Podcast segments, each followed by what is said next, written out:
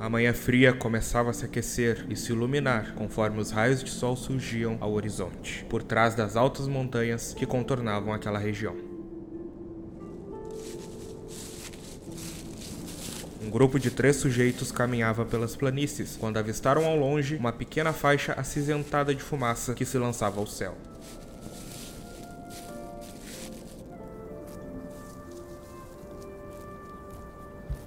Conforme se aproximavam de tal fumaça, uma pequena taverna, um casebre de dois andares construído de pedra e madeira já desgastada, se revelava escondida em meio a esse vale. À medida que esse grupo chegava mais perto do estabelecimento, puderam se lembrar de histórias, contos e causos que mencionavam uma pequena taverna que vendia uma bebida muito incomum ao povo daquela região, um elixir negro vindo de um lugar distante ao sul daquele reino. Dizia-se ser capaz de revigorar as forças e dar energia ao mais cansado dos homens. Quando enfim se encontraram de frente à entrada deste lugar, puderam ler a placa logo acima de suas cabeças e entender que de fato estavam no local dessas histórias. Tinham encontrado a taverna de Podcaster.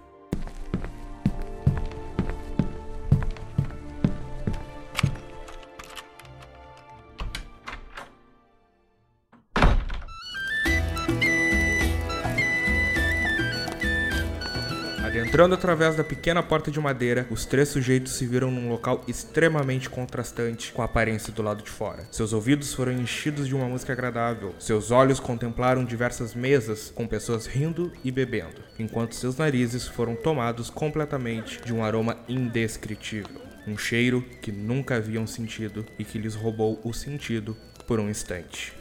Ao fundo daquela taverna se estendia um balcão, onde um homem de ombros largos, barba robusta e um olhar compenetrado limpava, com cuidado, uma caneca com um pedaço de pano. O grupo logo tratou de se aproximar do balcão. O taverneiro, no entanto, percebendo a aproximação dos três novatos, largou o pano no balcão, guardou a caneca no armário atrás do mesmo e se vira para cumprimentar o grupo. Saudações, aventureiros! Todos os povos dessa terra me conhecem como Castle, a Tormenta do Sul. Bem-vindos à minha taverna. No que lhes posso ser útil? Bom dia, meu nobre taverneiro. É uma honra estar em sua taverna. Eu sou Victorious Phelps, paladino da Ordem Sagrada, o pacificador do caos. Estou aqui com meus nobres companheiros de viagem.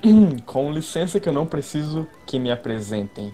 Prazer, eu sou Gabe de Riel, o famoso bardo do reino de Riel ao seu dispor. Eu sou o Bárbaro Draug, o cara mais porradeiro dessas regiões. Agora, por favor, desçam uma cerveja. Com certeza, é sempre gratificante receber pessoas novas. Creio que nunca os vi antes. Sim, tenho certeza disso. Façamos o seguinte: por favor, sentem-se naquela mesa ali do lado da pilastra que lhes levarei um pouco de Cowway, uma bebida que irá lhes revigorar as forças. Ao passo que tudo que peço em troca são histórias. Homens como vocês de certo possuem histórias e grandes relatos para compartilhar com minha pessoa. Sim, tenho a mais pura certeza disso. Mas histórias é o que deseja? Deixe que meus inumeráveis contos épicos lhe satisfaçam com histórias que você nunca mais esquecerá. Lá vai ele, com essa música de novo. Ótimo, ótimo. Se acomodem ali, eu vou preparar a bebida. Enquanto isso, caros amigos, Paladino, Bardo e Bárbaro, aproveitem um pouco a boa música que o meu estabelecimento provém.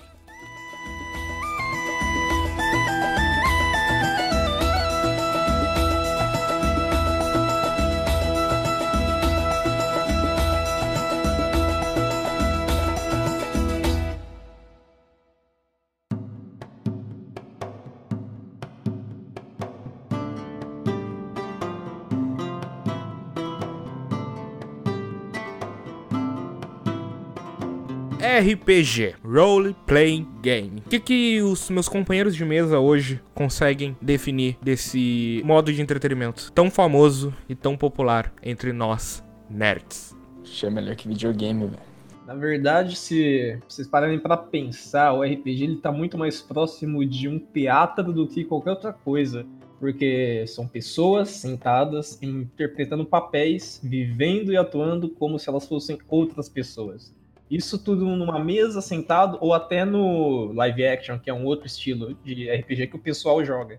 Então, se você parar para ver nesse contexto, o RPG é basicamente um teatro só que um teatro mais reservado. É mais um jogo de interpretação do que um jogo na cultura mais popular do que é dito, né? Exatamente. Mesmo assim, muita gente confunde com o jogo de tabuleiro, né? Quando eu começo a explicar para alguém mais velho, principalmente, como é que é jogar um RPG, eles já perguntam, ah, tipo um jogo de tabuleiro, tipo um banco imobiliário, eu tenho que falar tipo um ar, e eu falo, ah, mais ou menos, mais ou menos. Então, para alguém que nunca jogou, tem interesse, um belo exemplo do que é RPG é o que a gente fez no começo desse programa, que consiste em um mestre que narra a aventura, a história do jogo, no caso, e outras pessoas, personagens que interpretam, que escalam personagens fictícios, dependendo do cenário da campanha, para jogar essa história que um mestre tá narrando. Corrijam-me se eu estiver errado. Exatamente isso aí. E só um detalhe, Cash, que eu queria mencionar, que existem vários tipos de RPGs, né? Não só esse que a gente faz a parte da interpretação. Tem também os RPGs eletrônicos, né? Que são no, nos videogames e nos celulares. Mas nesse caso específico, a gente vai falar no que a gente joga na, mais pautado na parte da interpretação mesmo. Mas aí que tá. O RPG de videogame, o RPG eletrônico, como o Doug falou, advém de características trazidas do RPG tradicional, o RPG de mesa, como é conhecido. Só que aí que tá uma questão. Se o RPG é interpretação e basicamente em todo jogo, entre aspas, você está interpretando outro personagem, não seria então todo jogo de videogame um RPG? O que que diferencia um Mario da vida de um Zelda? O que que diferencia um Uncharted de um The Witcher? Por que que The Witcher é considerado um RPG e Uncharted não? Se os dois você está interpretando outra pessoa. Então, é que é assim, todo jogo de computador ele pode ser considerado um RPG por causa de certos pontos. Você começa com um personagem fraco e no decorrer de uma história e uma trama, você vai evoluindo esse personagem. Você vai upando pontos de atributos físicos, mentais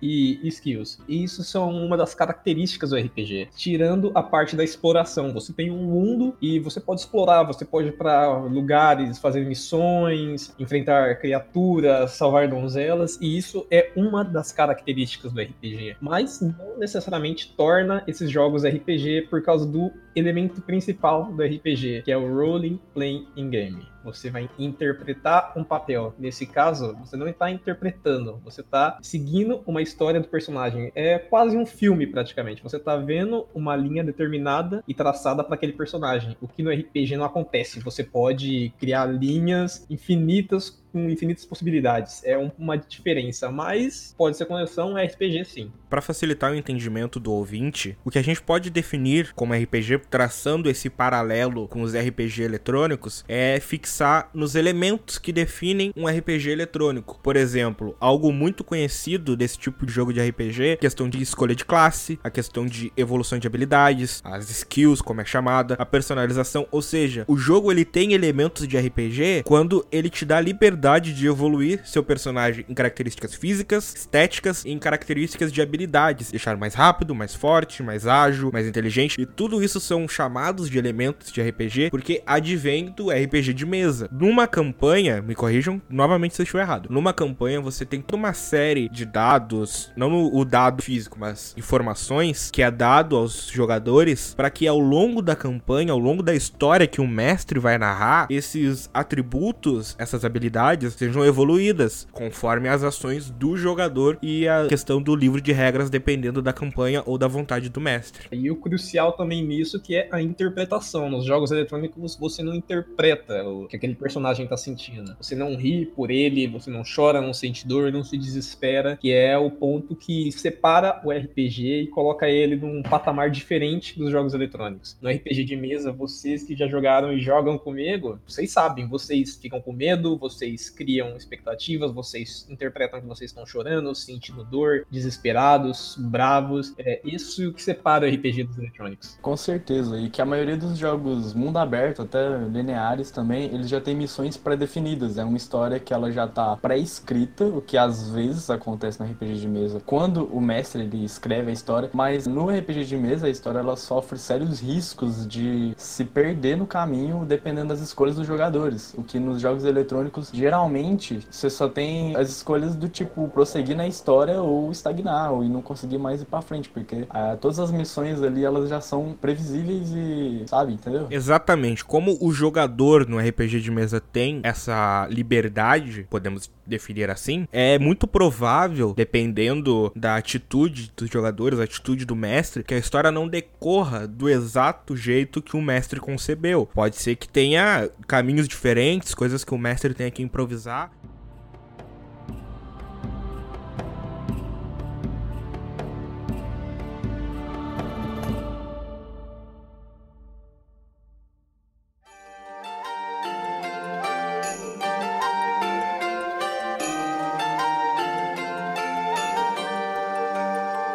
Vamos dar uns passos atrás. Vamos começar a explicar. Um RPG de mesa, ele é definido pela presença de pelo menos três jogadores. Vocês definiriam assim também? Eu acho que até com dois dá. Assim, a partir de três fica um negócio mais interessante, mas acho que com dois já dá pra fazer alguma coisa. Eu, presencial, eu aprendi a jogar RPG com duas pessoas. Foi, era eu mestrando e um amigo meu jogando e depois vice-versa, quando ele aprendeu. Ok, vamos definir então alguns aspectos básicos de RPG. Pegando um exemplo mais normal três jogadores. Temos um mestre e dois players, né? Duas pessoas que vão interpretar os personagens da história do mestre. Mas a gente tá falando aqui de mestre, mestre, mestre, mestre. Como é que a gente pode definir o mestre? Porque, por exemplo, como a gente tava comentando no tópico anterior, num jogo de RPG eletrônico, você tem o controle na sua mão e você controla a história pelo que o jogo tá te fazendo. Num RPG de mesa que não tem um computador, que não tem nada processando a aventura, você precisa de uma pessoa para ocupar essa posição, que no caso é o mestre. Vocês que, principalmente o Felipe, que tem muito mais experiência de mestre, que eu acho que qualquer um de nós aqui, como é que tu definiria o que é ser um mestre para ti? Quais as dificuldades? O que que tu pensa? Como é que tu elabora uma campanha? Como é que tu interpreta essa tua função que tu exerce, não em todos os jogos que tu participa, mas com certeza na maioria deles? Então, o mestre, ao meu ver, ele é um precursor. Ele é praticamente um escritor que quer contar uma história. Ele sabe como ele quer começar, só que ele não faz ideia de como vai ser o desenvolvimento dela, o que vai acontecer, mas ele tem sempre em mente um final. Então, o mestre para mim, ele assim é o mais próximo do que os jogadores têm de praticamente um CPU, um computador pensante que vai raciocinar e vai decidir o que vai acontecer. Pode ser de forma aleatória ou pode ser de uma forma que tudo que aconteça, aquilo conduza para a coluna principal da trama. O mestre, ele é o cara que vai ter que pegar os pontos do que tá acontecendo, amarrar eles, porque o que mais acontece no RPG de mesa é os jogadores irem para pontos diferentes, tomarem decisões diferentes das previstas do mestre, e ele ter que dar um jeito de amarrar aquilo e conduzir para o final que ele queria. Ou como tem alguns mestres que eu conheço que normalmente eles vão começam a campanha sem um final e eles vão criando esse final no decorrer do jogo e acontece finais maravilhosos e também finais assim desastrosos que eu já participei de alguns. Mas essa é a essência do mestre, ele é o cara que conduz os players até um ponto da história. E é basicamente como ler um livro. É que nem o Martin fala, ele é o escritor jardineiro. O mestre é um jardineiro. Ele sabe como ele quer que aquela planta fica, mas ele não tem noção de como ele vai podar aquilo, de como ela vai crescer para ela tomar aquela forma. Então, conforme ela vai crescendo, criando galhos, ele vai acertando tudo até ela chegar no ponto que ele queria. Sim, e enquanto de um lado da mesa a gente tem o mestre, que é o basicamente o deus dessa campanha, o cara que fica por cima, ele não tem autonomia dentro da regra do jogo de interferir diretamente, mas ele é que comanda o que acontece na história. Porém, do outro lado da mesa a gente tem os jogadores que são de fato os agentes ativos da história, que são os personagens, aqueles que movem a história para frente, aqueles que decidem como a história vai terminar. Temos três jogadores aqui, porque um fato curioso sobre o podcast Café na Taverna é que esse grupo que vocês ouvem há três programas e que eu espero que ouçam por muitos programas à frente, ele se formou em 2018 como um grupo de RPG. Eu nunca joguei RPG presencialmente. Fui jogar RPG buscando maneiras online e é como a gente utiliza atualmente. Porque, por exemplo, eu sou do Rio Grande do Sul. Eu sou de Goiás. Eu sou de São Paulo, capital. São Paulo interior. Cada um é de um lugar bem distante um do outro e mesmo assim a gente consegue se reunir de maneira online para jogar. E foi assim que esse grupo surgiu, foi assim que a gente começou a se conhecer e se tornou esses amigos que a gente é hoje, que eu espero que sejam amigos. Claro que são. Com certeza, se não for eu vou ficar triste. Opa!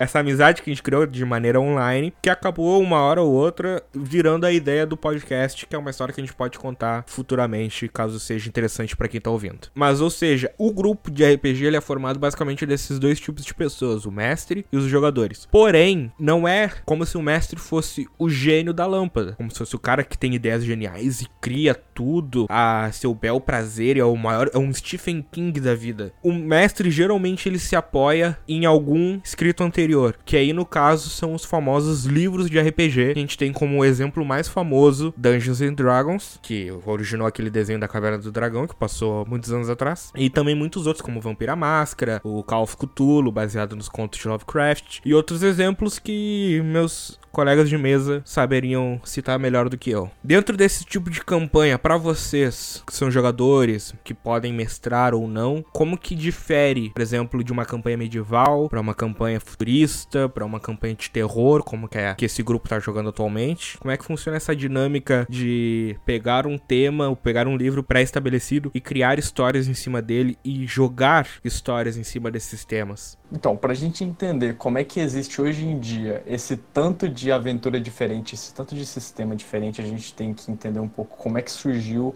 o D&D, que foi o primeiro RPG oficialmente lançado, assim como roleplay game. Ele saiu em 74, foi escrito pelo Gary Gygax e o David Heinerson. Na época ele começou primeiro com o Gary Gygax, que ele era muito fã de jogos de guerra. Eram eventos que tinham antigamente com um tipo de jogo que até lembra muito, na verdade, o RPG de hoje em dia, que tem uma mesa gigantesca com milhares de miniaturas de soldados e essa mesa é como se fosse um cenário de guerra, como se fosse um escampado, um mini vilarejo. E nessas mesas competiam entre dois generais, digamos assim, dois jogadores que eles comandavam seu exército de miniaturas contra si para travar guerras fictícias ali. E já lembrava muito esse negócio de comandar o que tá ali na sua mesa, só que era algo PVP, como se diz, né? Era algo que dava para se ganhar um do outro. E o Gary Gag, a partir desses jogos de guerra, ele decidiu criar algo que ele gostasse mais, assim, que tinha muita referência de literatura medieval, era um negócio que ele gostava demais na época.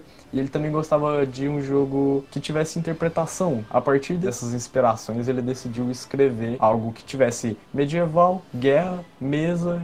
Ele juntou todos os elementos daqueles jogos e das referências que ele gostava para juntar em um jogo só. Então foi aí que ele decidiu escrever o primeiro cenário de RPG, que eu nem me lembro o nome mais, já li um livro sobre isso e não vou conseguir me lembrar. Mas primeiramente ele escreveu para jogar com os filhos dele. E os filhos dele foram um dos maiores ajudantes nessa criação desse sistema magnífico, porque ele começou ali do zero, ele escreveu a base, como ia funcionar para interagir, como ia funcionar para criar personagens e ele já sabia ali como ele ia fazer para coordenar as histórias. E os filhos dele, no papel de personagens, iam testando os limites dos jogos e assim ele foi escrevendo regras para melhorar o andamento do jogo e tornar exatamente jogável. Depois David Arneson entrou no startup deles, começaram uma empresa para reescrever o jogo oficial, passaram por muitos testes, demorou muito para ser escrito, aconteceu um monte de treta depois disso de direito autoral, mas finalmente o jogo saiu e lá em década de 80 o jogo literalmente explodiu nos Estados Unidos. Todos os jovens nerds da época começaram a jogar demais RPG. A partir disso, que muitas empresas viram que esse tipo de jogo funcionava, estudaram e começaram a criar com novos cenários, coisas diferentes do medieval. Então daí surgiu terror, como Call of Cthulhu mais pra frente, futurista, surgiu cyberpunk, surgiu milhares aí que a gente conhece hoje em dia a partir do Dungeons and Dragons. E aí que a gente tem talvez o maior medo de quem queira começar a jogar RPG, só que fica hesitando, que é justamente os sistemas. Que, que seria o sistema? Cara, os sistemas de RPG, eles são basicamente as mecânicas de como vai funcionar as ações e os modelos de teste. Então, vamos dizer assim, no D&D, a gente tem o que é o sistema mais clássico, que além de jogo, o pessoal sempre fala, ah, vocês vão usar o sistema de D&D, que é o D20. O pessoal é, tem essa maneira de fazer os cálculos durante algumas ações. Então, ah, você tem tanto de força e para você levantar isso ou pular tal distância, como que vai ser o cálculo feito para isso? Para quem não sabe, às vezes o pessoal pode não saber, em RPG a gente usa bastante dados, então tem o D1, que geralmente é uma moeda, cada coroa, tem o D4, D6, é, D8, D12, D20, tem até D100, tem infinidade de dados que a gente usa. Só para explicar, esse D significa dado ou lados, né? E o 4 é o número de lados. Então, um D4 é um dado de 4 lados, um D6 é um dado de 6 lados, aqui normal, um cubo. E D20 é o mais usado, né? Para quem nunca jogou RPG, tudo que eles acabaram de escrever parece um TCC gigantesco sobre um conhecimento muito específico de determinada área. Tanto que muita gente nunca se aventura em jogar RPG porque chega exatamente no ponto inicial de começar a aventura e um mestre, não vou julgar aqui, mas tudo bem, um mestre lança um PDF de 400 páginas dizendo: "Tá aí o teu livro do jogador, lê isso aí, vê as regras e a gente começa a jogar". E a pessoa se apavora. Como assim? Eu tenho que fazer um curso para entrar no jogo. Tipo, não tem tutorial de 10, 20 minutos no começo da campanha para eu ir me adaptando. Então isso afasta muita gente. Então vamos tentar a seguir simplificar o RPG para quem nunca jogou.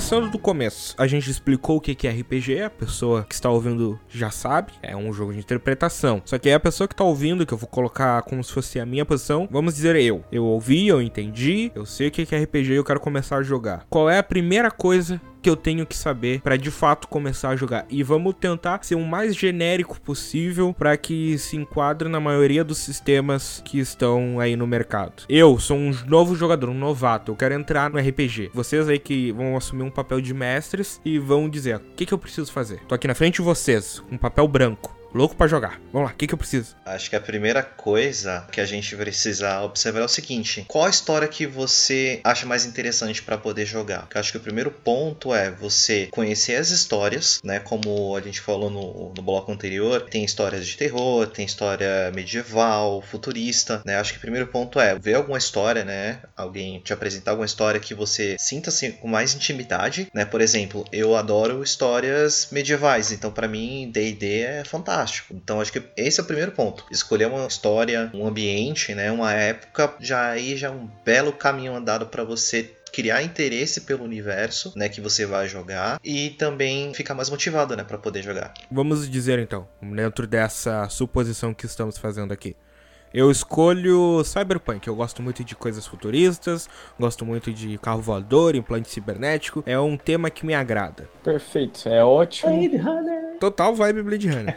Escolhi o cenário. O que, que eu faço? Bom, você já tem, por sorte, aqui um mestre apto que vai gostar, vai amar, mestrar para você esse tipo de cenário beleza? Você arrumou seu amigo aí que sabe mestrar. É importante que você tenha um mestre se você quer começar jogando, né? Tranquilo. Tenho meu brother aqui, o cara manja tudo. O cara tem 50 livros, tem 300 PDF de 500 páginas. O cara é o nerdão dos RPG. Ele disse que vai mestrar para mim. Cheguei na frente dele, qual é a primeira coisa que ele vai dizer para eu fazer, para eu começar de fato a jogar o RPG, que é o que eu mais tô ansioso. Bom, ele vai precisar que o mestre apresente para ele, apresente o cenário, sistema, o que pode acontecer e dê, assim, alguma noçãozinha para ele, entendeu? De como vai ser o jogo e a aventura. Que aí, depois disso, o jogador ele vai se familiarizar e aí eles podem começar a jogar. Tá, tá. A gente tá pulando algumas etapas. Eu ainda, na posição de novato, não entendi. Eu cheguei pro mestre, ele me explicou tudo que tu já falou, explicou do cenário, explicou um pouquinho de como vai funcionar. O que, que eu preciso fazer para jogar? Ele sai simplesmente começar e eu. E o que, que eu faço? Eu não sei? Primeiro você vai ter que criar o seu alter ego aí. Você vai ter que criar um personagem como se fosse o personagem de um livro mesmo. Ele vai ter que ser baseado em um sistema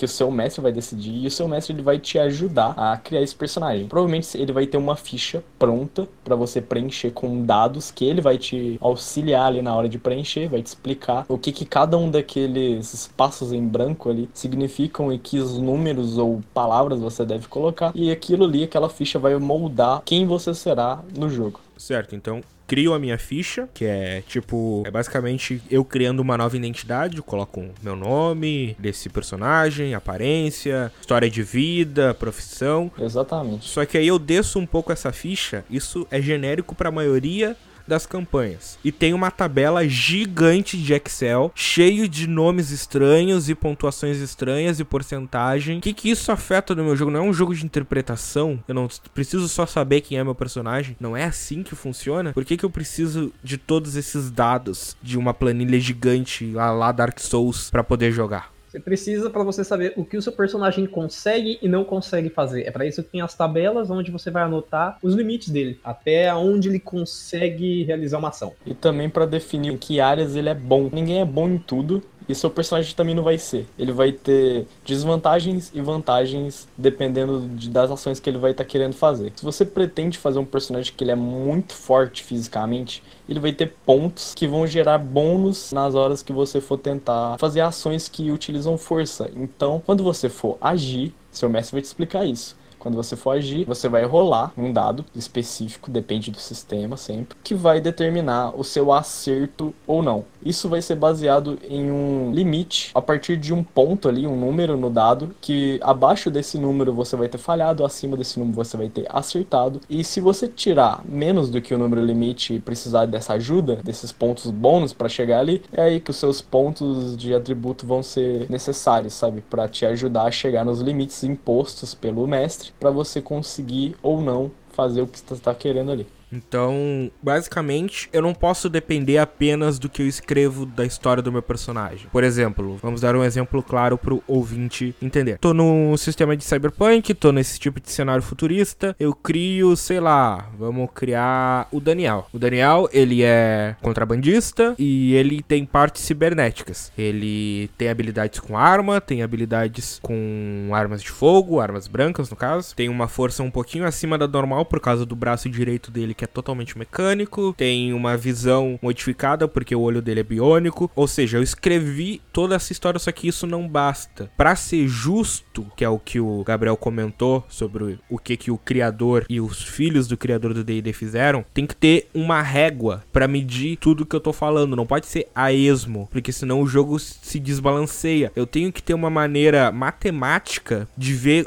o quão forte, o quão ágil, o quão veloz, o quão esperto, o quão perspicaz o meu personagem consegue ser. Então, se eu entendi bem o que vocês descreveram para mim, eu preciso dessa planilha de Excel para conseguir medir até onde o meu personagem pode ir dentro das regras do jogo, para todo mundo ser nivelado na mesma regra. Senão, por exemplo, ah, o Daniel ele é ótimo em pilotagem, só que aí o personagem que tá jogando junto também é ótimo em pilotagem. Só que aí os dois estão batendo uma corrida. Como é que a gente vai dizer quem é que ganhou. Como é que o mestre vai definir isso se vai ser uma briga de interpretação? Não, porque o meu personagem venceu a corrida de 2700 não sei quanto. Não, aí o outro cara vai olhar e vai dizer: "Não, mas porque o meu personagem corre há muitos anos e ele aprendeu a dirigir com 5 anos de idade". É uma briga de interpretação que precisa ser nivelada. E é para isso que existem a ficha, só que também é para isso que existe a modalidade do jogo, que é o que eu vou perguntar para vocês agora. Beleza, criei a ficha, escrevi o meu Excel gigante, tô exausto, não aguento mais olhar para esse pedaço de papel, eu quero jogar. Como é que funciona o jogo? Terminei tudo, o mestre tá com o meu personagem. O que que ele faz? O que que eu faço? Como é que começa de fato a jogar RPG? Para você já começar a jogar, né, já passou por esse primeiro processo, né, da concepção do seu personagem. Primeira coisa é, o mestre vai ter que te falar onde que vai começar essa aventura, né? Como é que é esse ambiente, né? Ele vai te dar uma prévia e ele vai te passando, né, o que está acontecendo ali. Aí a partir desse momento começa a sua interpretação. É o momento que você vai interpretar completamente o teu personagem, você vai entrar na pele dele. Então, vamos supor, você criou um personagem que ele é um guerreiro guerreiro paladino da luz, né, de uma deusa super bondosa. Então você precisa entrar no personagem. Então, uma pessoa bondosa, então você imagina que você vai falar com a voz um pouco mais tranquila, né, que você vai defender os fracos, ou seja, você vai entrar no seu personagem, sacou? É boa parte do jogo, ele se resume em você tá agindo como outra pessoa. Tudo que você fizer vai depender da situação que você tá, do que você estiver vendo, do que você estiver vivendo ali. Só que lembrando que não é uma obrigação do mestre de falar falar literalmente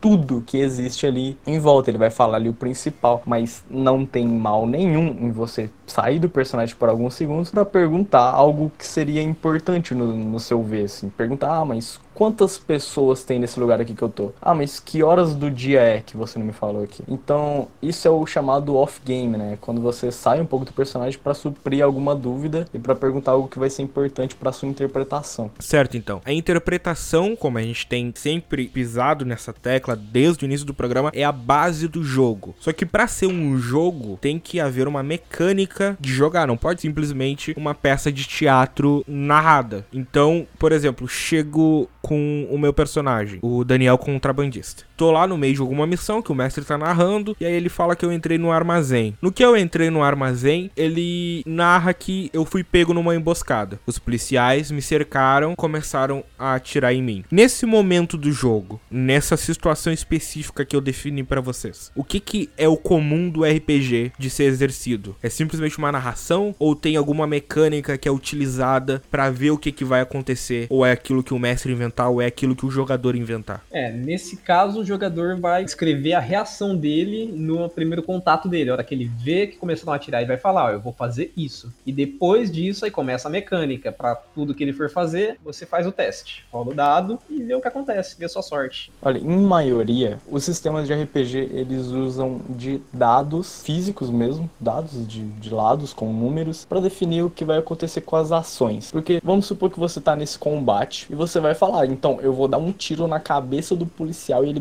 morreu. Só que não é assim que funciona. O policial tem lá os pontos de vida dele, também você não decide se você acerta ou se você erra, porque senão ia ficar meio estranho, né? Você ia acertar tudo. Você não ia falar, ah, vou tentar atirar nele e errei, só pra entrar no roleplay. Isso que vai decidir são os dados. Vamos supor aqui que o sistema que você está usando usa o D20, que é o dado de 20 lados, para definir as suas ações. O seu mestre vai definir um número limite ali, que se você tirar no dado menos que esse número, você vai errar, e se você tirar mais do que esse número, você vai acertar. Vamos supor que é 10. O número limite é 10, o seu mestre decide isso, ele não tem obrigação de te falar qual é o limite, só se ele quiser. Bom, vamos lá, ele vai te falar. Então você vai atirar na cabeça do, do policial, certo? É, vou tentar, né? Aí ele fala, então roda o D20. Você vai rodar o dado de 20 lados. Vamos supor que você atirou e deu 12. 12 mais do que 10 quer dizer que você acertou. Beleza, acabou o seu turno. Normalmente um turno é uma jogada. Isso daí vai depender do seu nível e tudo mais. Mas beleza. Se você, no caso, tiver tirado menos de 10, ter tirado ali 6, quer dizer que você errou. Você não vai ter acertado o policial. E se no caso de você ter acertado, você ainda vai rolar o dano, que é outro dado. Vamos supor que a sua arma, ela tem um dano de 1d12. Então beleza, vamos recapitular aqui. Você vai tentar acertar a cabeça do policial. Você rodou o d20, deu mais de 10, quer dizer que você acertou. E quanto de dano isso vai dar? Você roda ali o d12 e deu 11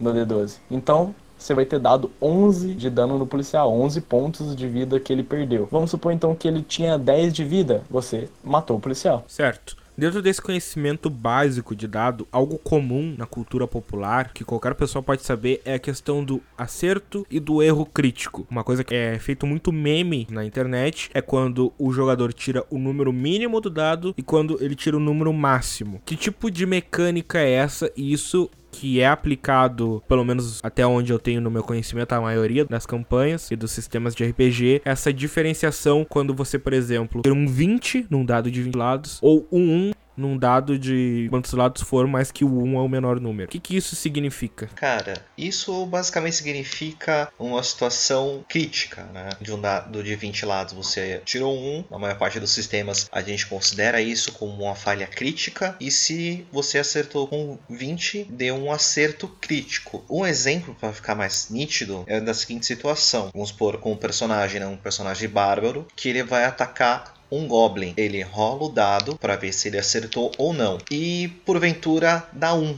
Ou seja, é uma falha crítica, é uma situação completamente catastrófica a partir daquela tua situação. Então, nesse cenário, vamos supor que o seu guerreiro bárbaro ele tentou matar o Goblin, só que ele errou o Goblin e a sua espada bastarda ficou encravada no chão e você não consegue tirar ela do lugar. Assim como também, se for um acerto crítico, né? Deu o número 20 do dado de 20 faces, você de repente você consegue acertar um Goblin tão facilmente que você consegue matar dois ao mesmo tempo, saca? Então, se deu número um é um erro completamente catastrófico, e se foi no 20 foi um acerto incrivelmente bem sucedido. Ok, então vamos a uma das maiores polêmicas. Pera aí que eu tenho que falar uma coisinha que o ouvinte tem que saber. Todo novato tem que saber. Opa! Galera, quando você começar a jogar RPG, não esqueça dessa regra que é crucial. Se você tá de paladino, Goblin não se fala. Goblin se mata. Bem lembrado.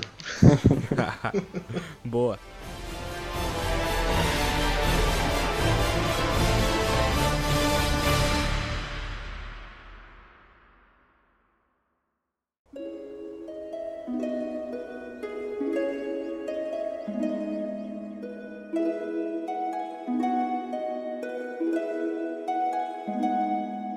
Tá, vamos então a uma das maiores críticas que tem no sistema de RPG, em geral. Então significa que o meu acerto ou erro, o quanto eu sou bem sucedido ou não dentro da história de um RPG, não tá nas minhas mãos, tá na, na sorte. Porque se eu acerto ou se eu erro, o quanto eu causo de dano ou o quanto eu não causo de dano é definido nos dados, significa que é basicamente um jogo de interpretação e sorte. Eu não tenho controle da história. Ou eu estou errado? Bom, é aí que os seus pontos de atributo vão entrar para te ajudar. Claro que ainda vai depender de sorte. Os seus pontos de atributo eles vão estar tá definidos desde o início ali na sua ficha. Vamos supor que um sistema bem simples, que o seu personagem ele tem destreza e força tem vida. Seus pontos de vida desde o começo são 20, seus pontos de força são 16 e seus pontos de destreza são 18 certo? Vamos fazer assim que nesse sistema, a cada ponto acima de 10 é um ponto positivo de bônus e a cada ponto menos de 10 é um ponto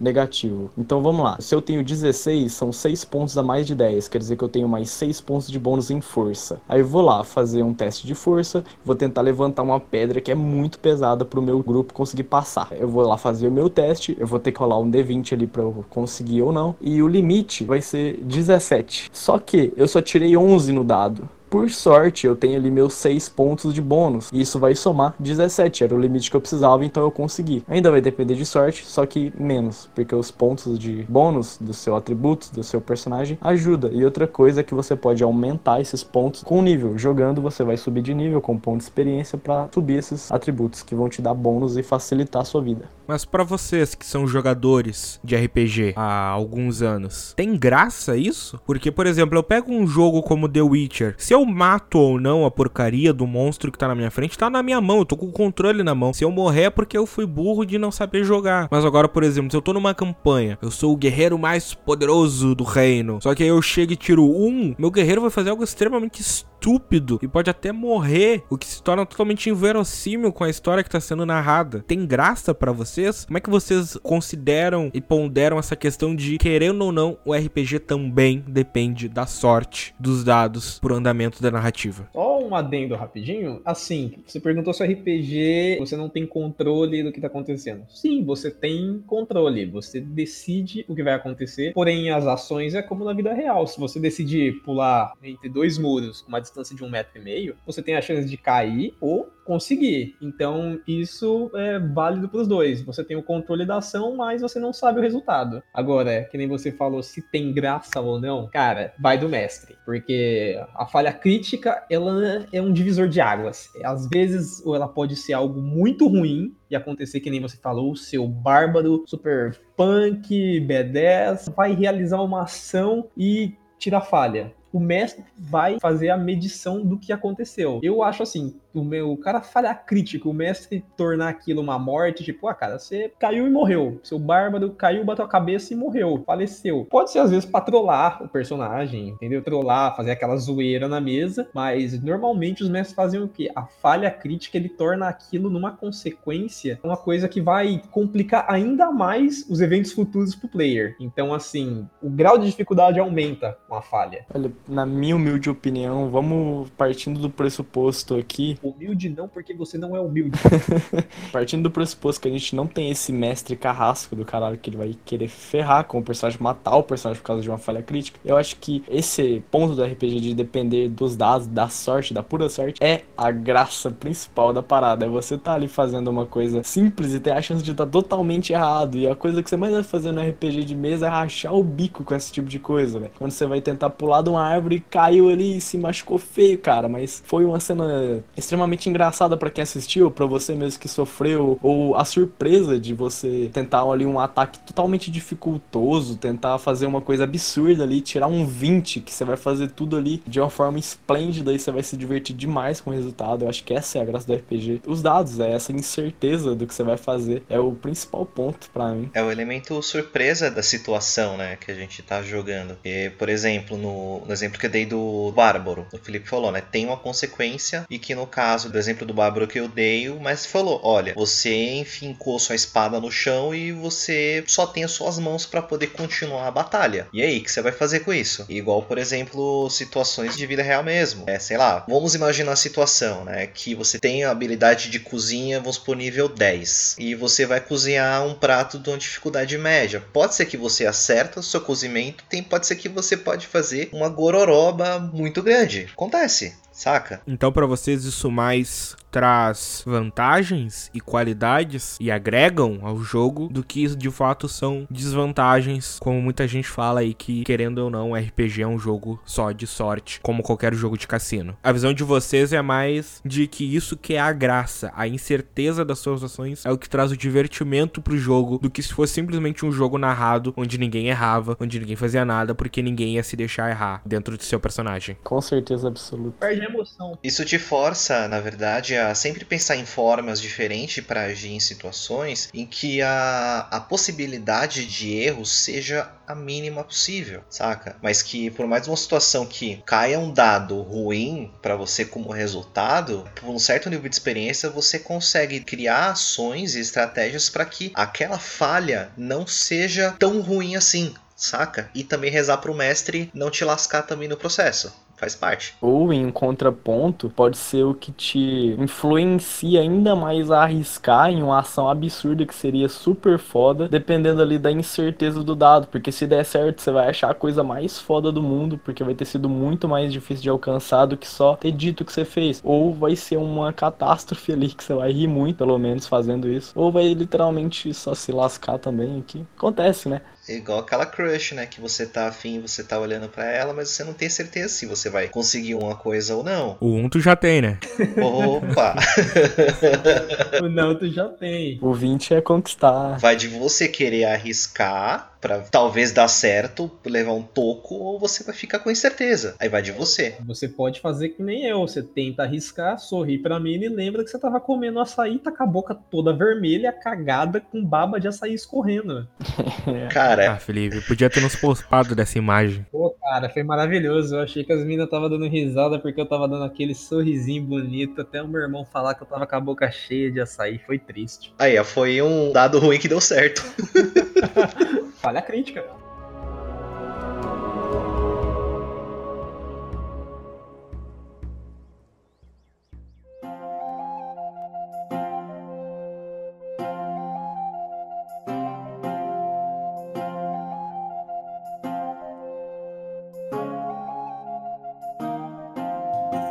Ok, então, eu estou finalmente jogando. Tô no meio da campanha, tô usando o sistema dos dados, tô vendo que tá me trazendo vantagem, encarando diversas situações. Em média, quanto tempo vai durar essa bagaça? Quanto tempo eu vou me dedicar a jogar RPG nessa história em específico? Estamos há quase dois anos já nessa dedicação da nossa mesa. Exatamente. Estamos fechando em setembro desse ano, se eu não me engano. Dois anos na mesma campanha do Cthulhu. Aí você ouvinte pode imaginar, nossa nossa, mas que campanha longa, é um Game of Thrones de terror gigante. Não, é simplesmente porque é muito difícil jogar. Isso a gente vai falar mais adiante, mas é muito difícil jogar online, nos nossos estilos de vida. Mas sendo mais genérico, numa questão ampla, em geral, quanto tempo dura uma campanha de tempo jogado? Meu, vai bastante do mestre e do pessoal. Um exemplo, eu já mestrei minha maior campanha, que foi Forgotten Realms Império das Sombras. Eu mestrei ela por cinco anos, com a mesma mesa. A gente jogava todo fucking domingo. Caracas! Depois do almoço, a gente se reunia na casa de um brother meu. Era eu, mestre, eu tinha seis players. Putz! Sério, era seis players. Que começou com três, que eram três amigos meus, e depois entrou mais três pra jogar aqui. Foi o pessoal que queria conhecer RPG, a gente chamou, eles começaram a jogar, pegaram o jeito, gostaram e continuamos jogando. E pra minha sorte, essa mesa se dividiu, assim, na campanha. Uma galera era ordeira, queria ajudar, resolver as coisas, e a outra se tornou caótica. Então, vocês imaginam a treta que foi mestrar pra esses seis negros. Ah, guerra civil? Sim, cara, foi, foi punk. Que delícia, cara. Então tá, gurizada, vocês já sabem, né? A gente tem uma meta a bater aí, então. Opa! É isso, é isso.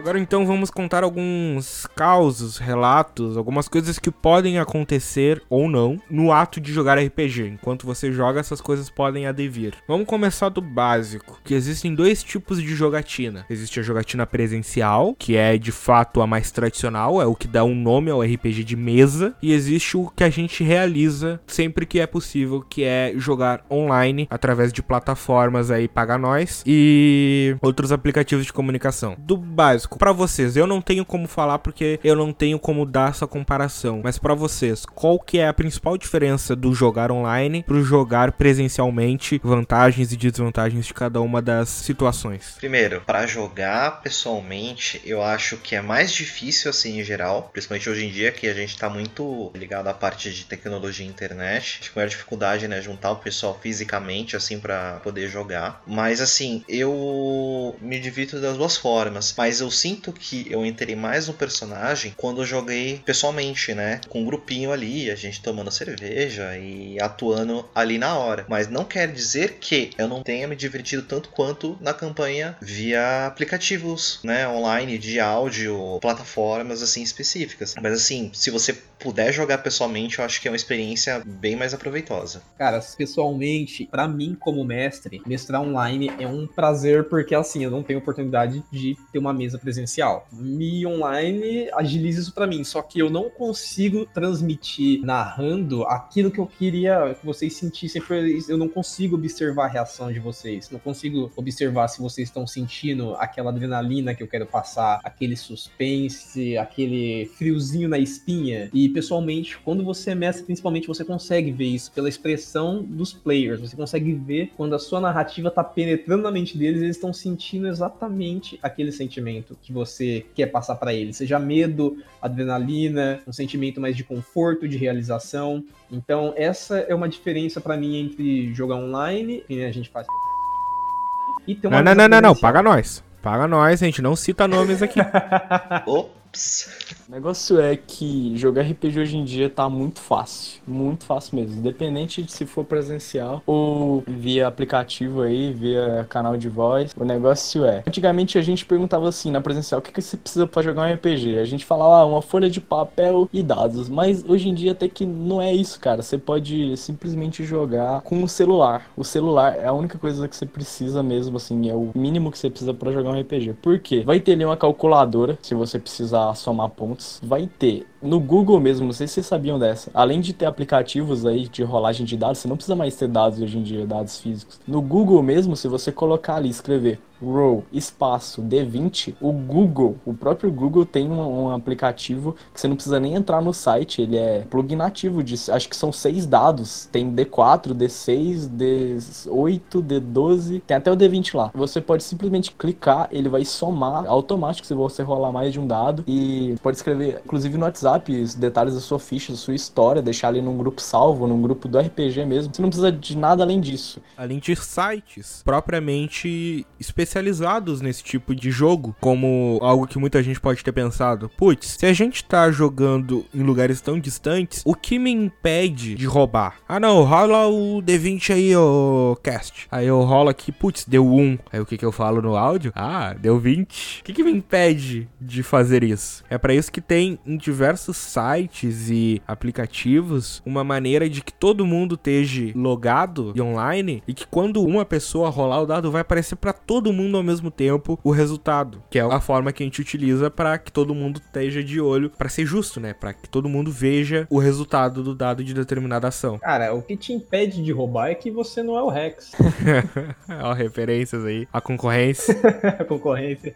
Opinião pessoal. Mas eu acho bem mais divertido jogar presencial. Porque se você tá ali presencial, vamos supor que você já tem uma mesa com os amigos que você já tem afinidade. É, vocês vão estar tá cheíssimos de piada interna. Assim, a gente que tá aqui há um ano e meio jogando, obviamente a gente já tem um, milhares também de piadas internas. Mas as mesas digitais, assim, elas se iniciam normalmente do zero. É. Por exemplo, como a gente se conheceu? Eu vi um comentário no Facebook do Felipe chamando a gente pra jogar um Call of Duty. Eu falei, porra, é isso mesmo que eu quero. Tem uma história muito interessante desse grupo de RPG que a gente formou, que não é o primeiro grupo, entre aspas, que eu e o Felipe tentamos formar. Porque há muitos anos atrás, quando os dinossauros habitavam a Terra, eu vi um post do Felipe num grupo perguntando sobre pessoas que queriam iniciar uma mesa de RPG com a temática do Cthulhu. Para quem não sabe, Cthulhu é baseado nos contos do HP Lovecraft. Eu vi, me interessei, eu gosto dessa mística. Era mais ou menos na época do Nerdcast de RPG sobre Cthulhu. Então eu falei, ah, bora lá. Aí a gente gente entrou, formou um grupo de três jogadores mais o Felipe como mestre, e o grupo simplesmente desandou. Que é aí que é algo que sempre acontece no modo online e é um motivo da gente estar tá tanto tempo tentando terminar essa campanha, que é simplesmente a indisponibilidade das pessoas de conectar no computador. Porque querendo ou não, isso eu imagino, né? Numa mesa presencial, no momento em que formou o grupo naquele dia para jogar, não tem o que pode dar de errado. Tá todo mundo ali reunido, sentado. Claro que pode ter um milhão de fatores que a pessoa pode ter que sair e tal. Mas no geral é mais seguro do que tá no online, porque no online tu tem um problema muito sério chamado conexão. E quantas vezes a gente já teve que interromper uma sessão por falta de conexão, ou porque alguém tem que sair, ou porque deu qualquer problema e a pessoa tem que desconectar. No modo presencial, eu creio, eu imagino que seja mais difícil disso acontecer pelo fato da pessoa já ter se disposto a sair da casa, a se disposto a se reunir com outras pessoas estar lá fisicamente. Só que isso acabou acontecendo no primeiro grupo que eu e o Felipe tentamos formar, que simplesmente as pessoas começaram a dar para trás por problema de conexão, por problema pessoal, porque ia se mudar, porque não ia poder jogar, porque tava sem tempo e tal. E levou alguns meses até a gente conseguir reunir o segundo grupo, que é no caso o grupo que permaneceu, que é o que a gente tá hoje. E aí, no caso, eu entrei nessa segunda, entre aspas, chamada aí, né? Eu também vi a postagem do Felipe sobre as vagas né, na mesa de Cutulo e eu tava com muita saudade de jogar RPG de novo. E eu mandei mensagem lá para ele, aí eu esperei ele chamar, né? Aí quando ele chamou, a gente fez a criação do personagem e tamo aí na, na campanha rolando.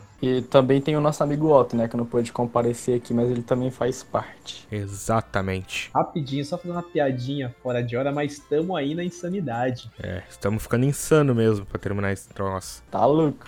Isso sem contar que, pelo menos eu já tive, quer dizer, eu já tentei experiências em outras mesas online que simplesmente não foram pra frente. Na mesma época que a gente formou essa segunda mesa, eu ao mesmo tempo formei com uns outros bruxos aí uma mesa para jogar jogar um RPG baseado em Harry Potter. Eu curto a full Harry Potter. Só que simplesmente, da noite pro dia, o mestre da mesa saiu do grupo. Então, tipo, não foi um jogador que te mandou. O mestre da história saiu. E, tipo, ninguém conseguia falar com ele. Ele não respondia o comentário de ninguém. Ele simplesmente abandonou a mesa.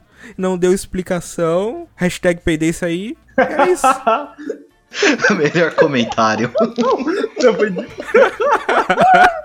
Putz, cara, eu passei mal agora. É muito boa. Então são essas coisas que acontecem quando a gente tenta jogar online. E, tipo, são inúmeras histórias do que aconteceu na nossa própria mesa. De dias que simplesmente a luz de alguém caiu, de dias de que o próprio aplicativo que a gente usa deu defeito e ninguém conseguia se ouvir, sabe? O mestre estava bêbado. Não é não, Felipe? Acontece, acontece. Acontece nas melhores mesas. Nas melhores tavernas. São esse tipo de empreitada que a gente tem que enfrentar toda vez que a gente quer jogar RPG, que é a disponibilidade dos membros de poderem logar durante duas, três horas que seja, e também que a conexão favoreça, o aplicativo ajude, que os microfones funcionem, que todo mundo se ouça, que todo mundo consiga falar. Essa é a principal dificuldade e a desvantagem de jogar RPG através da internet. Realmente tem bastante dificuldades, porém, querendo ou não, a internet também acaba sendo um facilitador, né? Nem sempre a gente tem a disponibilidade para sair de casa, poder ir em outro local e até mesmo pra gente jogar com pessoas de outros locais, né? De outras cidades ou até dependendo de outros países. Peraí, o Gabi caiu. Gabi? Aí ele caiu mesmo. Foi falar de problema de conexão que o cara cai, né? Falando em conexão. Pra mostrar que é real esses problemas. Gabi? Mano, acabamos de presenciar aqui um problema muito recorrente nas mesas online, mano, que é a queda de conexão. Sim. Isso sem contar que para mim a principal vantagem do caso da mesa online é que tu consegue reunir gente com o mesmo interesse e com a mesma empolgação de jogar. Porque imagina só se eu fosse tentar montar uma mesa de cutulo aqui na cidade onde eu moro, de ir atrás de gente com tempo, vontade e empolgação que a gente tem para jogar. Quando na internet o, tu publica em um grupo de RPG qualquer aí e chove nego de árvore querendo jogar e querendo se unir, querendo fazer e acontecer. Sim, mas também o presencial ele tem muitas vantagens, né? Que nem que você falou que é às vezes é complicado você depender de desconhecidos na net para começar uma campanha, uma mesa fixa ali. Se você tenta começar, isso é um negócio que eu recomendo para quem tá começando, mas é muito fácil que você não consiga. Que você tente aprender com seus amigos. Se você tem amigos aí que se interessam ao a ponto de querer aprender querer começar a jogar com vocês, como eu tive a sorte de ter, você começa vendo vendo vídeo, lendo os livros aí que você O senhor, seu Gabriel, o senhor é privilegiado. Sim, eu sei, eu Porque sei. a gente tem aqui ouvintes que não têm amigos. Eu sei. Pera aí, porque vocês estão falando de mim? Mas assim, eu vejo demais, eu vejo demais gente no Facebook. Tem até muito meme sobre isso, tipo, ah, eu, a vontade de jogar RPG é tanto, mas eu não tenho amigo pra jogar. É aí que entra as vantagens do online. Mas se você consegue juntar uns brother pra jogar, vai se tornar muito mais prazeroso aprender, vai se tornar muito mais fácil, vocês vão criar o seu, seu próprio jeito ali de jogar. Vai ser um processo muito mais gostoso, eu diria, de aprender do que com desconhecidos na net, que no começo você não vai conhecer os caras, não vai ter piada, não vai ter afinidade. Então vai ser muito mais perdoável erros de aprendizado, vai ter ali aquela evolução, você vai criar aquele vínculo, não só como amigos, mas como companheiros de RPG, companheiros de mesa, e é bom demais quando você tem uma mesa fixa que tem facilidade de se juntar na casa do outro final de semana, no meio de semana, tanto faz, pra juntar e jogar com seus brother, é muito foda também. Mas você que tá me ouvindo, se você não tem ninguém, quer dizer, você pode ter amigos, mas ninguém do seu círculo social se interessa, ó meu, dá o balaço, meu. Entra num grupo de Facebook, vê lá o que, que o pessoal tá comentando. Geralmente tem muito mestre procurando jogadores. Aí tu escreve lá, ô meu, eu não sei nada de RPG, meu. Tu tem paciência pra me explicar que eu quero jogar essa bagaça. É como o a gente falou, não tem coisa mais fácil hoje em dia do que jogar RPG online no sentido de praticidade. Como o Gabi falou um pouco mais atrás. Pega teu telefone, tu tem tudo aí na tua mão, tu tem a tudo à disposição. O cara ele pode te mandar PDF se for um mestre competente, ele vai te mandar o PDF, ele vai ter paciência de te explicar. E essa questão toda que o Gabi falou de amizade, desconhecido, isso tu vai ver com o tempo, meu. Porque se tu ligar, tu não for com a voz do cara que tá falando, cara, tu só falar, ah, meu, não deu certo, desliga a chamada, vai pro Facebook, procura outro, procura alguém que se interessa, algum tema. Algo que o Doug falou lá atrás que é ênfase aqui. Procura um tema que te interessa. Ah, eu gosto de D&D, eu gosto da pegada medieval. Vai lá que com certeza em algum lugar no Facebook vai ter um mestre atrás de jogador pra jogar algum D&D da vida ou alguma pegada de algum sistema medieval, sabe? Entra, vale a pena. Vale a pena. É o que eu posso dizer depois de ter conhecido essa mesa tão bacana e esse pessoal tão companheiro. Vale a pena dar esse balaço e entrar de cabeça, porque é recompensador. É o que a gente quer deixar de mensagem. É prazeroso jogar e é divertido. Tu cria histórias gostosas de relembrar, tu cria momentos divertidos assim, que dá uma leveza pro dia, que muitas vezes tu só quer desocupar a mente, tu quer algum hobby e RPG pode ser o hobby perfeito para esse tipo de situação. Acho que é o hobby perfeito pra mim, cara. É bom demais. É, e se você faz questão de ter essa experiência presencial, pelo menos uma vez aí, se a mesa não der certo, cria você mesmo o grupo. Vai, você mora no interiorzão, que nem eu. Seus amigos não gostam de RPG, seus amigos são de outra fita. Vai no Facebook, cria um grupo tu mesmo, coloca lá RPG, o nome da sua cidade e convida a galera do seu Facebook, galera do seu Facebook se conhecer mais gente, vai chão. Cara, se você não tem um grupo, você consegue criar, você consegue mostrar pros seus amigos, mandar canais. Eu recomendo demais o Game Chinchilla, velho. Foi por aí que eu conheci RPG, foi por aí que eu comecei a querer jogar. E outra, é, acho que é importante falar também, não tem idade para jogar RPG. Se você souber falar, entender um pouquinho de matemática básica, você já tá apto demais aí para jogar. Eu comecei com 13 anos, velho, tô jogando até hoje, tô com 18 já, tem quase cinco anos. Então é bom demais, é um negócio que você nunca mais vai querer parar de fazer. Perfeito. Fora também o, os benefícios, né? Eu, durante a minha formação né, da, da faculdade de psicologia, eu busquei alguns estudos para poder usar de base de TCC, né, alguns temas. E eu achei um artigo onde RPG estava sendo utilizado né, como forma de tratamento para alguns tipos de doenças mentais, né? E inclusive até para pacientes com espectro autista, por causa da parte de integração que você precisa ter, né? As outras pessoas, né? A parte de interagir, interpretar. Então tem benefícios muito grandes assim, né? Quando você consegue jogar numa mesa bacana, você interage com pessoas, você conhece pessoas novas, formas diferentes de se expressar. Então tem muito benefício positivo dentro do RPG, cara. Então vale a pena você procurar uma mesa, fazer dessas dicas aí, né, que o que o Gabi falou, né, procurar um grupo, montar a galera aí e jogar, cara. Só benefício.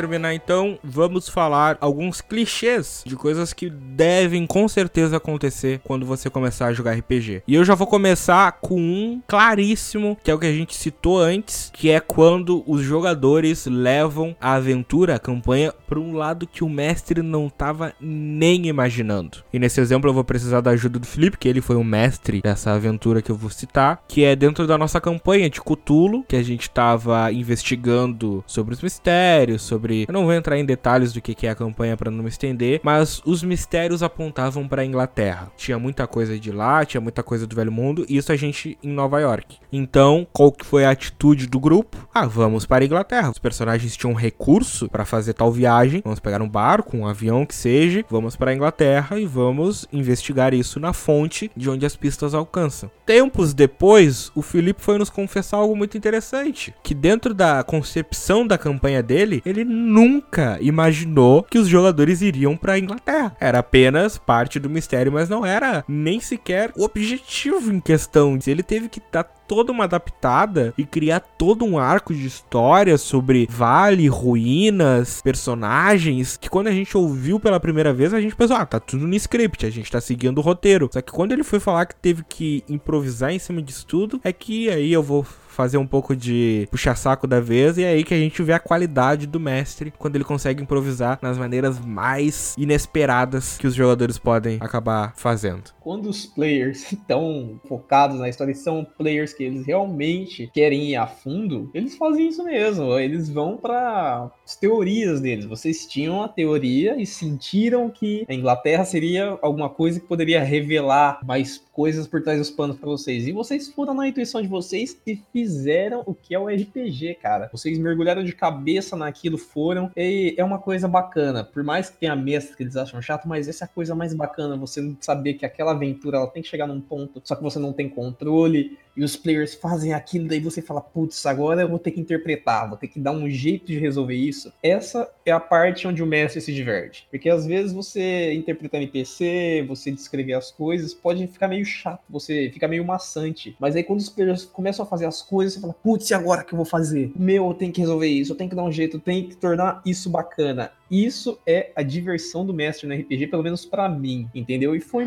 muito bom, eu gostei, eu não imaginava que vocês fizessem aquela maluquice de outro lado do mundo, poderia ser tão bacana e querendo ou não acrescentou bastante coisa. Foi bem legal, deu para dar uma aprofundada a mais nessa parte mais antiga da história e tudo. Foi uma coisa assim, eu gostei bastante, por mais que eu tenha tirado a cartola de improviso, mas é a vida de mestre. Com certeza, algum mestre menos competente faria o mais clichê, tipo, ah, vocês foram Inglaterra. A gente fica duas, três horas jogando qualquer coisa pra no final não achar nada, não encontrar nada, porque não, não tava no script do mestre. Como ele não escreveu nada pra Inglaterra, ele não improvisou em cima e ele simplesmente disse que a gente só perdeu tempo lá. Que era algo que, querendo ou não, faz parte do jogo. Só que quando o mestre ele tem essa possibilidade de se divertir e improvisar em cima do improviso dos personagens, que como eu falei antes, são de fato os agentes ativos dessa história, o jogo se torna mais impactante, porque tu sente, pelo menos como jogador, tu tem, eu tive essa sensação, de que realmente é um mundo vivo, não é tipo, citando jogo de videogame, não é tipo The Last of Us, que tem uma história inacreditável, mas os mapas é ponto A, ponto B, ponto A, ponto B, tu sabe que tu tem que seguir aquela linha que tu não tem como se desviar. Dentro desse exemplo específico que eu dei, eu tive a sensação de perceber, por exemplo, cara, não importa para onde eu for, a história vai se desenvolver. É aí que tá a liberdade que o RPG nos dá, que é algo que tu não sente em nenhum jogo eletrônico, não importa o quão grande ele seja. Um Skyrim da vida tem centenas de horas que tu pode jogar, mas não vai fugir daquele script que foi pré-estabelecido programado. Num RPG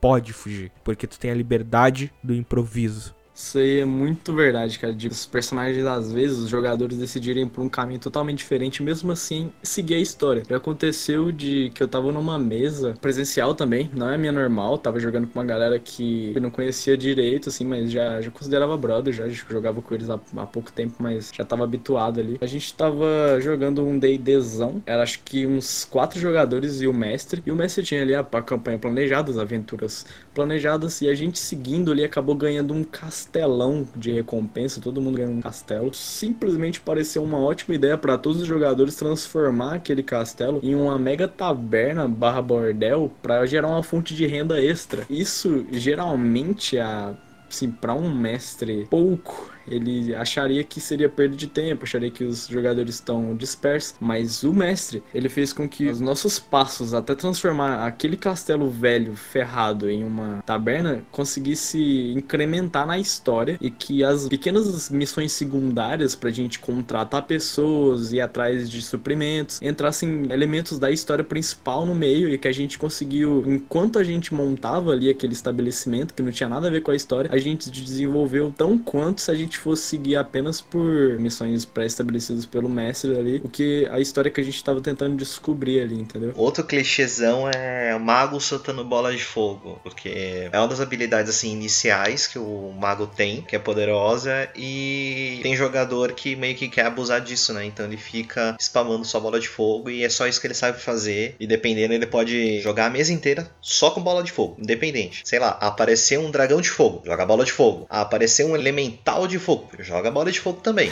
Não interessa. Bola de fogo todo mundo. Não, e aquele outro clássico ladino que quer roubar todo mundo em qualquer hora e qualquer lugar, sem parar. Independente se era do seu time ou não. Ele quer literalmente dar pickpocket de todo mundo ali e já é. Foda-se os dados. E a gente não pode esquecer do clássico bárbaro: eu ataco, eu ataco e eu ataco. Vocês se deparam com uma porta, ela tá encostada, eu arrombo a porta.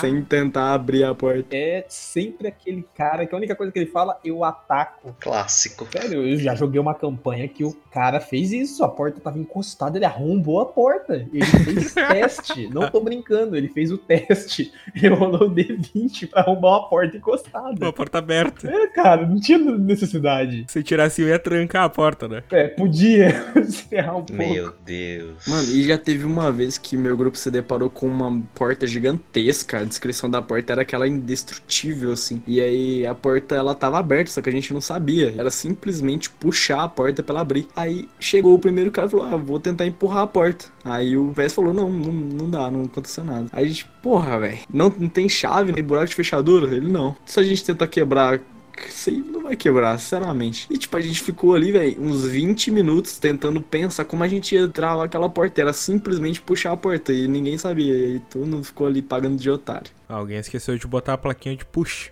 pois é. Ninguém, velho, demorou muito. Ou a gente pensar no básico, né, de uma porta, né? Como você abre uma porta? Puxando. Que eu me lembro bem, fui eu que pensei, ah, eu vou puxar a porta então. E eu pensei meio que fazendo piada, sabe? Porque eu tinha certeza que não ia dar. Só que deu, velho. Aí todo mundo rachou o bico demais. Ou então o jogador que ele só joga com herói de inteligência e de repente ele resolve fazer um herói de força. E no meio dessa toda força que ele tem com 5 ou 3 de inteligência, ele começa a querer resolver puzzles, resolver enigmas. que foi o caso do amigo meu que jogava de orc bárbaro e ele tava tentando resolver as coisas que o mago não tava conseguindo decifrar.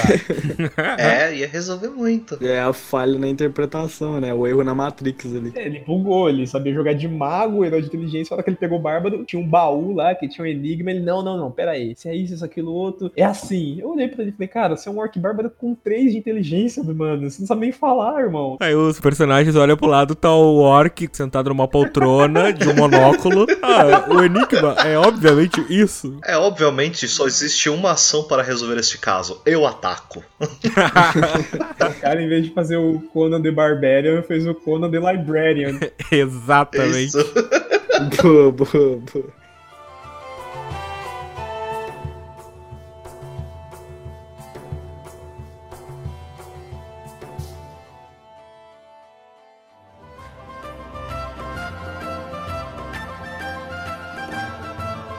Cara, é, é- é triste isso por causa que, mano, foi uma campanha que os caras chegou bebaça, tinha nada pra fazer, vamos jogar um RPG, um D&D, um amigo meu começou a mestrar e tal, e beleza. Aí ele falou, ó, escolhe as raças que vocês quiserem, olha até no livro de monstros. Aí beleza, eu fiz um meio dragão, um amigo meu foi de vampiro, outro pegou uma sucubus, e beleza, eu era um meio dragão guerreiro, outro amigo meu, a sucubus dele, se eu não me engano, era necromancer, e chegou o icônico, o majestoso cubo gelatinoso clérigo. Como assim? Mano, que viagem. Era bizarro. Tipo assim, ele improvisou a classe ou ele tirou de algum lugar? o cubo gelatinoso clérigo existe nos livros bestiários. Tem. O cubo é um monstro clássico de D&D. Ele falou, cara, eu vou jogar de cubo gelatinoso e você clérigo. Porra. A gente, não, não pode ser. E o nosso mestre já tava também. Falou, não, beleza, tem o cubo gelatinoso clérigo, cara. Eu quase morria de rir quando ele começava a falar com a gente o que ele tava pensando. Porque ele tinha que falar como um cubo gelatinoso clérigo. Ele se levantava, literalmente, ele, tipo, ele era gordinho,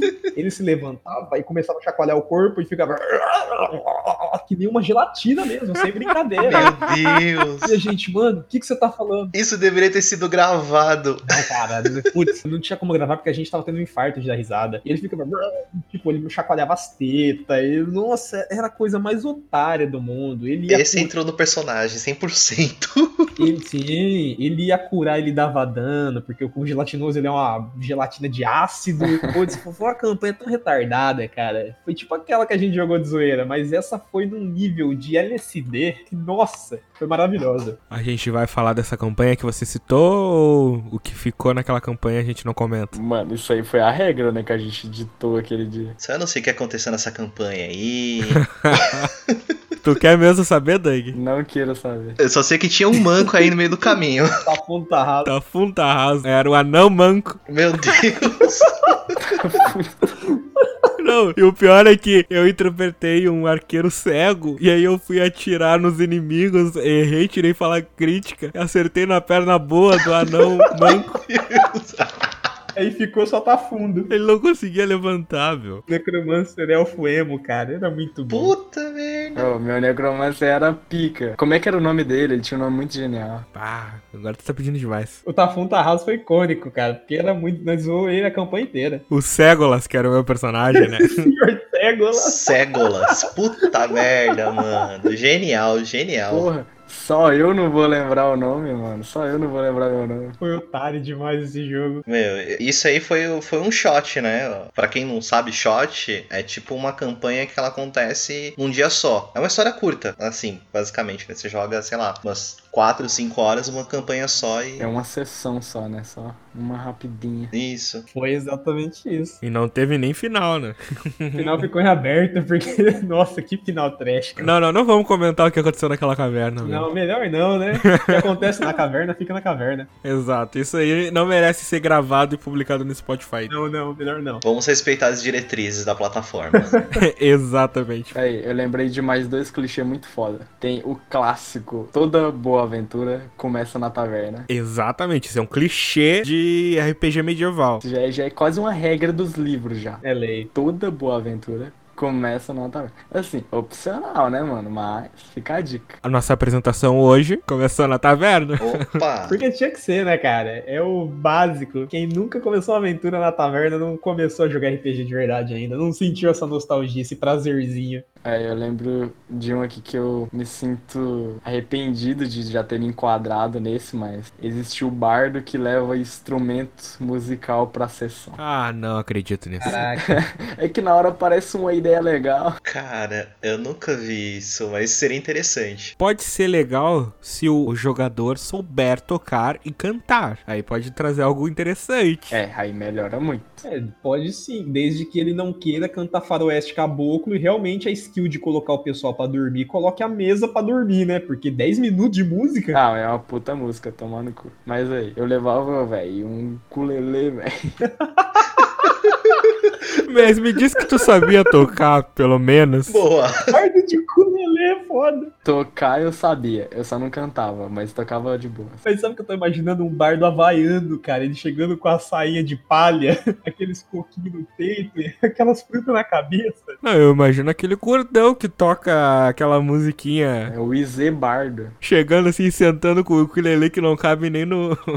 que ele não encaixa. Eu já criei um vampiro bardo pirata. Caraca. Porra! Como assim? Era muito foda. Tipo, eu peguei o, o vampiro mestre lá, aquele vampiro mais foda, eu não vou lembrar agora não. Da ficha do livro do monstro lá do D&D. E aí era uma campanha de piratas, né? Meu personagem, ele não era o capitão. Tinha um dos jogadores, era o capitão do barco. Meu cara era tipo assim, um braço direito, sabe? E aí, sabe que todo vampiro, ele precisa de um lugar ali vinculado a ele que ele não pode passar muito tempo ali sem visitar. Que é tipo um túmulo, sabe? Um lugar ali que ele tem que descansar. E no caso, o meu era um caixão que ficava num cômodo privado desse barco. E aí aconteceu muita coisa louca nessa aventura. Acabou que o grupo inteiro se virou contra o meu vampiro bardo foda. Ele tocava sanfona. O quê? Putz. Você criou o personagem como? Você rolou o dado, tipo, puta, vampiro. Aí rolou outro, nossa, pirata. Eu criei essa ideia do nada mesmo, mano. Foi literalmente ele veio todo junto, assim, veio o pacote inteiro na cabeça. Mas sabe aquela sanfona mesmo de pirata, aquela que toca, por exemplo. Sea of Thieves. Sea of Thieves, é, é tipo aquela sanfona daquele tipo lá. Aí os caras, acho que eles queriam roubar meu barco, mano, sei lá, trocar meu barco num diferente. Não podia, meu barco era o vínculo máximo, assim. E aí aconteceu muita treta e meu personagem acabou virando o vilão da campanha. Coisas que rolam aí, né? Sim, isso também é possível que algum personagem no RPG acabe se tornando vilão, como no caso aconteceu na nossa campanha de Cthulhu, aconteceu de um personagem que no caso Simon, interpretado pelo nosso querido amigo aqui o Doug, ele acabou em determinado momento da campanha se unindo aos cultistas. Isso é algo que pode vir a acontecer de uma sessão. O seu personagem ou personagem de algum outro jogador pode acabar por N fatores diferentes, que a gente não vai entrar em detalhes aqui, indo pro lado antagonista da história, entre aspas, dentro da narrativa que o mestre tá construindo. Cara, mas só falando sobre personagem, um personagem que eu quero muito ter a possibilidade de criar pra jogar com ele. Porque assim, meu primeiro personagem foi um guerreiro humano, né? Eu quero muito ter a chance de criar um mexicano ciborgue otaku dos anos 90. Caraca, velho. Suspeitosamente específico. A gente vai ter que criar uma mesa de personagens aleatórios assim. Agora eu quero jogar. Mexicano ciborgue otaku dos anos 90, cara. Vocês estão ferrados. Aquela publicação lá, chegando na taverna, um motoqueiro ciborgue, o Cavaleiro Templário. um membro da Ku Klux Klan, um ninja ciborgue, sei lá, um negócio. Nossa, caraca, eu queria achar essa publicação porque ela é muito otária. Eu só queria fazer uma adendinho de mais um clichêzinho, que é bem rápido, eu acho que todo mundo aqui já deve ter visto, que é o, o NPC queridinho do mestre. Ah, esse a gente sabe, a gente conhece muito bem. Clássico. É o intocável que se você tocar, cara, você bobear, você perde até a amizade do mestre na vida real. Sua vida já era. E falando de mestre, a gente pode acabar então com o maior clichê que existe, que se você que tá me ouvindo quer começar a jogar e se deparar com esse tipo de clichê, fuja imediatamente, que é o mestre baba-ovo de livro de regra. O cara que segue as regras no fio da minha... Ele leva as regras do jogo embaixo do braço e é o que tá ali, e qualquer coisa tem que custar ali, e não tem liberdade de interpretação, e não tem aquela liberdade poética dentro do jogo. Não, não, é o que tá no livro, é o que tá no livro, tem que seguir o que tá no livro. É o cara que não abre mão do, da tabelinha de Excel lá que tem nas 600 páginas do livro do mestre lá. Vou te dizer, esse é o mestre que ele é advogado de regra, ele quebra a regra mais importante do RPG sem nem lembrar dela, que é a regra da diversão. Perfeitamente. Exatamente, a regra de ouro que ela tem que ser propagada para todas as mesas universais, cara. Se alguma regrita ali do livro vai acabar fazendo uma cena ali ser mais chata do que ela pode ser e não vai alterar de forma negativa a campanha, por que não permitir, velho? Cara, para mim a regra principal do RPG é a regra de ouro. É você se divertir. Alterar todas as regras, se possível, para deixar o mais divertido para seus jogadores. Não, não alterar, mas ignorar se possível, se necessário, para alterar se necessário. O mestre ideal, na minha concepção, ele não pode deixar o jogo ser injusto, mas ele também não pode cair pro jogo chato. E se tem alguma mensagem que a gente possa deixar nesse final de programa é: Cara, RPG não é esse bicho de sete cabeças que você pode pensar. RPG é muito divertido, é só tu achar a mesa certa, as pessoas certas, porque tu vai com certeza ter horas e horas e horas de boas histórias para lembrar, contar e recontar, porque é extremamente divertido, é extremamente prazeroso. São tempos que tu não vai se sentir que tu gastou com algo inútil. Tu vai se sentir até mais leve, porque tu vai ter experiências que, sinceramente, nenhum outro tipo de entretenimento pode te trazer. São histórias que você tá vivendo e que você vai ter para contar o resto da vida. Diga-se de passagem, é muito mais divertido que a vida real. Para terminar aqui, eu só queria dizer que o espírito do RPG é o mestre contra os jogadores, pois não existe um herói sem vilão e não existe um vilão sem herói, e não existe uma boa história sem ambos. Cara, joguem, interpretem, sejam o personagem que vocês criarem e o principal de tudo, divirtam-se. Me diz em que outro local você vai ter oportunidade de interpretar um ser que você criou, cara. Então, joga, se diverte, entra no personagem e é isso aí.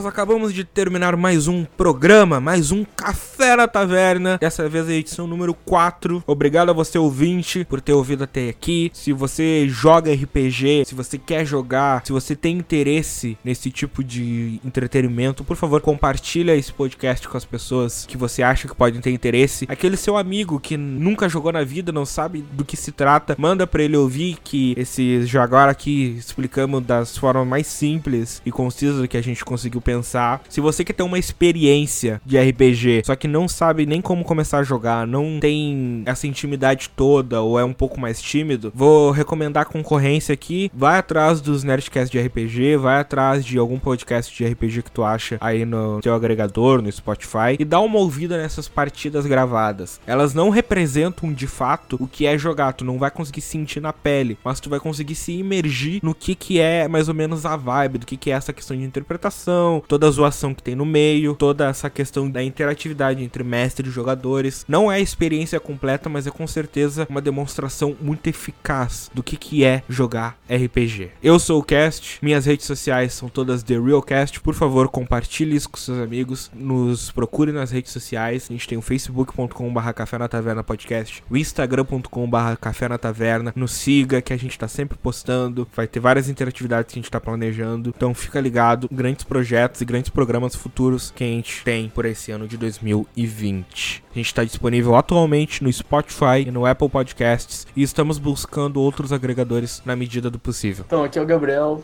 Muito obrigado para todo mundo que ouviu. Vão atrás aí dos seus grupos de RPG. Jogar RPG de mesa é a melhor coisa que você vai fazer da sua vida. Se quiser me seguir em alguma rede social, Instagram, gabriel.thegreat. E é isso aí.